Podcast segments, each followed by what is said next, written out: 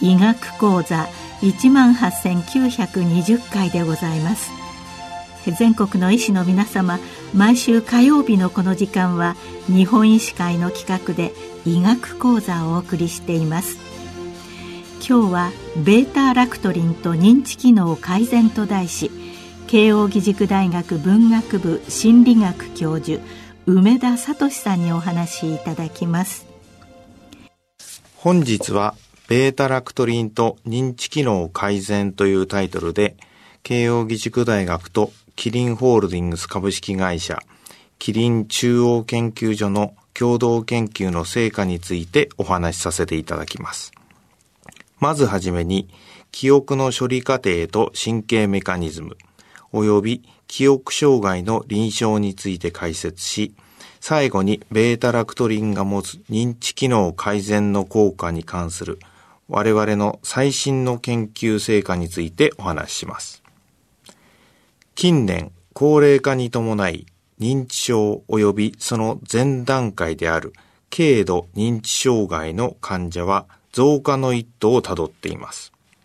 現在の認知症患者数は500万人程度と推定されており、その前段階にあたる軽度認知障害を含めると、近い将来には1000万人近くになるとも言われており、喫緊の社会問題になりつつあります。現在、その治療薬の開発も急ピッチで進められていますが、発症のメカニズムがはっきりと分かっていないこともあり、決定的な治療薬の発見には至っていないのが現状です。その背景もあり、近年は予防的側面が重視され、その観点からの研究が増えています。認知症にはアルツハイマー型認知症、レビー小体型認知症、血管性認知症、前頭側頭型認知症など複数のタイプがありますが、最も多いのはアルツハイマー型認知症であり、全認知症の半数程度を占めていると考えられています。アルツハイマー型認知症の症状は中核症状と周辺症状に分けられます。中核症状とは比較的多くの症例に共通して認められる症状であり、記憶障害、検討式障害、判断障害が含まれます。中でも記憶障害は日常生活において物忘れが目立つことからもわかるように代表的な特徴と言えます。ただし、記憶障害のみが認められる場合には、健忘症の可能性も考えられます。しかしながら発症の経緯や病院、画像診断の結果、そして記憶障害以外の症状を同時に考慮すると、健忘症との鑑別はそれほど困難ではありません。では、アルツハイマー型認知症において、なぜ記憶障害が顕著に現れるのでしょうかこれまでの研究から病理学的なレベルでは、老人斑と呼ばれるアミロイド β タンパク、及び神経原線変化として知られるリン酸化タウタンパクの異常な形成と蓄積が関与していることが知られています。この蓄積は、その部位の萎縮を引き起こす誘因になります。アミロイド β やリン酸化タウタンパクの蓄積は脳のどの部位でも均質に起こるわけではなく、蓄積しやすい部位があることが知られており、側頭葉内側部に位置する海馬、及びその周辺部位には初期段階から蓄積が認められることが明らかにされています。海馬はパペッツ回路と呼ばれるループ回路に位置しており、記憶の中枢と考えられています。具体的には海馬、脳球、乳頭体、視床前核、体上界などを含んでおり、これらの部位の選択的損傷が記憶障害を引き起こすこともこれまでの健忘症の神経心理学的研究から明らかにされています。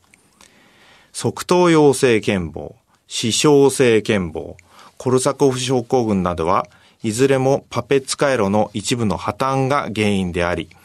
程度の違いはありますが、多くの場合、エピソード記憶の障害が顕著に現れます。アルツハイマー型認知症の初期症状として、エピソード記憶の障害が呈されることも、パペッツ回路に含まれる部位の機能低下と深い関連があると考えられます。記憶機能の低下といっても、専門的な視点から見ると複数の側面に分けられます。記憶は主に3つのステージから成り立っています。最初は覚える段階。次が覚えておく段階。最後が思い出す段階です。記憶の障害というのは思い出せないという行動的な視点から捉えますが、この原因としては、しっかり覚えていなかったから思い出せない場合、途中まで覚えていたのに忘れてしまった場合、思い出し方が良くないから思い出せなかった場合などが考えられます。専門的な用語では、覚えることを符号化、あるいは記名。覚えておくことを貯蔵、または保持。そして思い出すことを検索、あるいは早期と呼びます。アルツハイマー型認知症において、海馬の萎縮が進行すると、どのような記憶の側面に障害が生じるのか。この3つの段階のいずれの問題であるかに焦点が当てられます。これまでの研究からは、いずれの結果も報告はありますが、中でも覚える機能、ついで思い出す機能に重篤な障害が認められるという報告が多くなっています。これに対して、先に述べた健忘症では、覚える機能の低下を報告する研究が多く、ここでも両者の違いが認められます。しかし、これらの臨床研究では、結果として生じている記憶障害という状態からその神経メカニズムを探っていくことしかできません。つまり、覚えている瞬間、あるいは思い出している瞬間にどの部位が活動しているかはわからないのです。そこでこのことを調べるために基礎研究が必要になります。この研究目的で使用する主な装置としては、ファンクショナル MRI やペットと呼ばれるポジトロン断層撮像法が挙げられます。特に多く用いられているのはファンクショナル MRI です。近年、 PET はリガンドと呼ばれるアミロイド β やタウのトレーサーを用いて異常タンパクの蓄積状態を描出する技術として用いられることが多くなっています。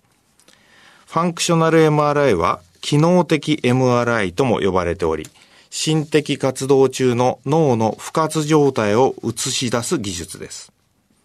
通常、病院で脳内の状態を調べるために用いられる MRI は、もっぱら構造状態を病出するために使われており、萎縮、拘束、出血、腫瘍などの状態を調べるために使われます。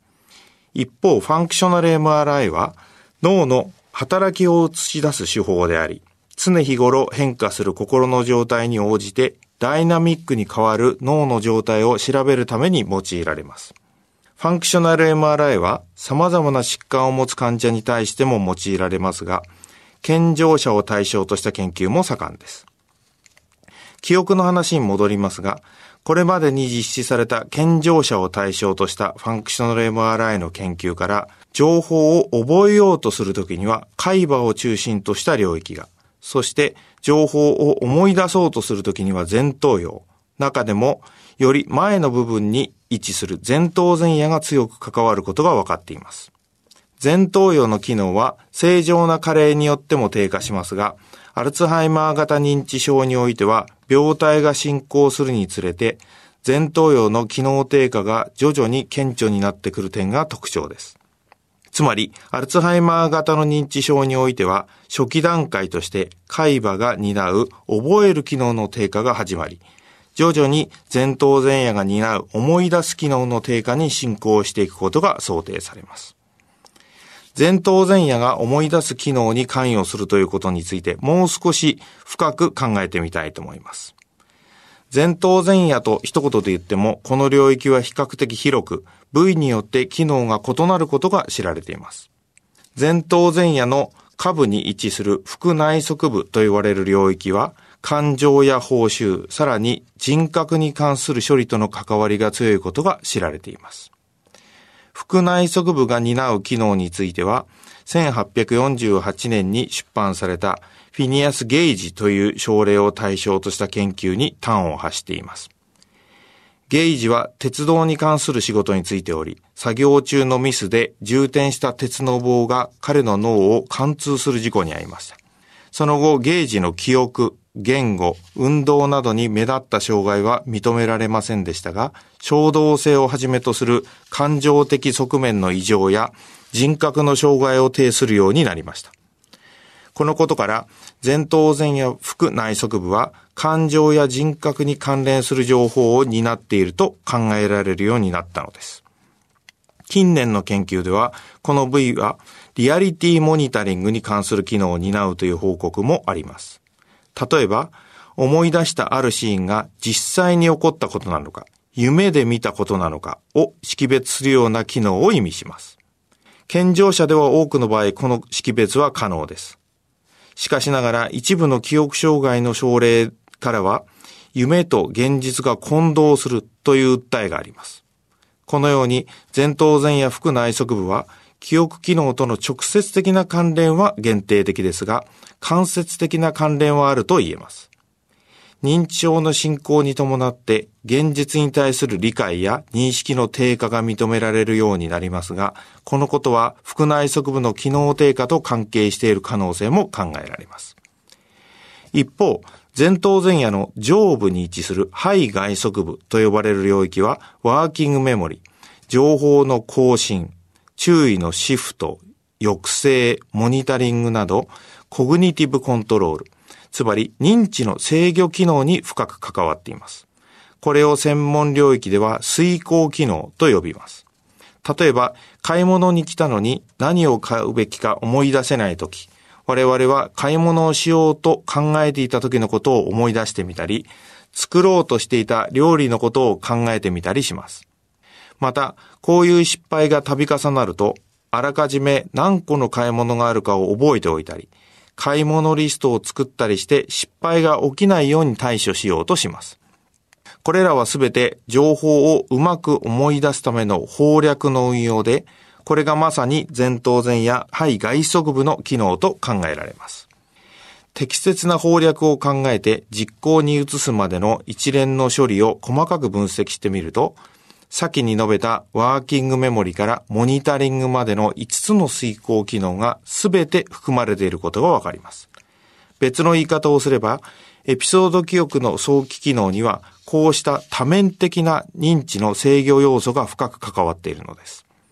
軽度認知障害やアルツハイマー型認知症の初期段階においては、海馬が担う覚える機能は低下しますが、この段階ではまだ前頭前野の機能低下はそれほど顕著ではありません。まだ機能が残像している段階でそれをサポートするような試みであれば、効果が期待できる可能性が十分に考えられます。ここからは、ベータラクトリンに関する研究を紹介したいと思います。認知症のコホート研究として有名な福岡県の久山町における疫学研究では、牛乳や乳製品の摂取量が多いほどアルツハイマー型認知症の発症率が低いことが報告されています。同様の結果は海外でも報告があり、これまでも注目はされてきました。しかし、乳製品には多くの成分が含まれているため、一体どの成分がこの予防効果を引き起こしているのかは不明なままでした。今回ご紹介するベータラクトリンの開発を実現したキリン中央研究所のあの安久研究員を中心とした研究グループでは、このことに関する詳細な分析を行い、まず、カビで発酵させたチーズにアミロイド β などの老廃物除去の役割を果たすミクログリアの過剰な炎症作用を抑制することが確認されました。その後、白カビタイプのチーズであるカマンベールチーズから中性脂肪を除いたサンプルをアルツハイマー病モデル動物に投与したところ、アミロイド β の蓄積量が減少することが明らかになりました。さらなる詳細な分析を進めた結果、発酵乳製品に多く含まれる認知機能を改善するペプチドとして、ベータラクトリンが発見され、それを多く含む食品素材の開発に至ったのです。作用基準として、ベータラクトリンはドーパミン等のモノアミノ量を増加させることも示されており、人の認知機能を改善させる可能性が示唆されました。そこで、普段から脳機能解析を実施している慶応義塾大学の我々の研究グループと共同研究を実施することとなり、ベータラクトリンの摂取による認知機能改善の背景にあるメカニズムを明らかにするため、人を対象とした実験を行うこととなりました。まず、本研究グループでは、ベータラクトリンが抗含有な乳由来の食品素材を用いて、50歳から75歳の健常中高年者107名を対象にランダム化比較の人試験を実施しました。その結果、ベータラクトリン摂取群では、プラセボ摂取群と比較して、記憶を含む認知機能が優位に改善されることが確認されました。具体的には、ベータラクトリン摂取群で摂取12週目において、色と図形の視覚性追連合課題の成績が、プラセボ群と比較して優位に改善しました。また、互いに無関係な2つの単語の言語性追連合課題の成績でも、やはり接種12週目でベータラクトリン接種群における成績改善が認められました。さらに、注意、集中力を要する視覚性抹消課題においては、接種6週目からベータラクトリン接種群の成績がプラセボ群を優位に上回りました。以上のような成績の改善が見られた課題を詳しく分析した結果、先に述べた遂行機能が改善し、それが追連合課題などにおける手がかり再生の成績改善を促進させていたものと推察されました。この背景基準としては、健常中高年者がベータラクトリンを摂取することにより、前頭前や肺外側部の機能改善が生じ、それが遂行機能の改善を促し、結果として記憶の早期機能の上昇を導いているものと推察されます。これを検証するため、現在もベータラクトリン摂取に伴う脳活動の変化に関する研究を進めています。今後、さらなる作用基準の解明が期待されます。本研究は健常者を対象としており、得られた結果は軽度認知障害や認知症の治療効果を直接示唆するものではありません。しかしながら、アミロイド β の異常な蓄積は症状がほとんどない健常レベルから始まることが示唆されています。健常者において今回のような結果が示されたことは認知症予防の可能性を考える上でも重要な意味を持つものと考えられます。今日はベータラクトリンと認知機能改善と題し慶應義塾大学文学部心理学教授梅田聡さんにお話しいただきました。